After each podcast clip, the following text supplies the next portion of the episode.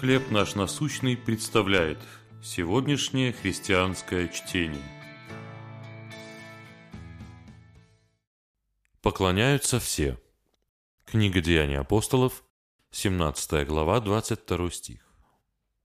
Афиняне, по всему вижу я, что вы как бы особенно набожны. Недавно я побывал в Афинах, столице Греции.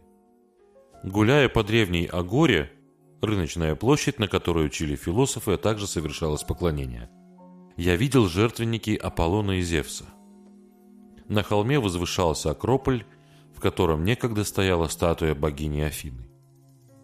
Сегодня уже никто не поклоняется древнегреческим богам. Однако общество отнюдь не стало менее религиозным. Поклоняются все –— сказал писатель Дэвид Фостер Уоллес. «Если вы поклоняетесь деньгам и вещам, вам никогда не будет достаточно. Если поклоняетесь собственному телу и красоте, то всегда будете чувствовать себя безобразным.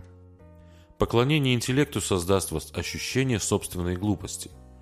Наш секулярный век породил своих богов, и их вряд ли можно назвать добрыми. Оказавшись на Афинской агоре, Павел провозгласил. «Афиняне, по всему вижу я, что вы как бы особенно набожны». А затем стал рассказывать об истинном Боге, Создателе всего, который хочет, чтобы люди его узнали, и для этого открыл себя в Иисусе Христе. В отличие от Аполлона и Зевса, этот Бог не создан человеческими руками или воображением. И не в пример поклонению деньгам, внешности или интеллекту – Поклонение ему не разрушает жизнь. Ложные боги – это все, в чем мы ищем смысл и безопасность. К счастью, когда все эти идолы нас разочаруют, нам будет готов открыться единый истинный Бог. Каким богам поклоняются люди нашего времени? В чем вы находите смысл жизни и чувство безопасности? Небесный Отец, Прости, что я ценил богатство, красоту, политику и другие вещи больше, чем следует.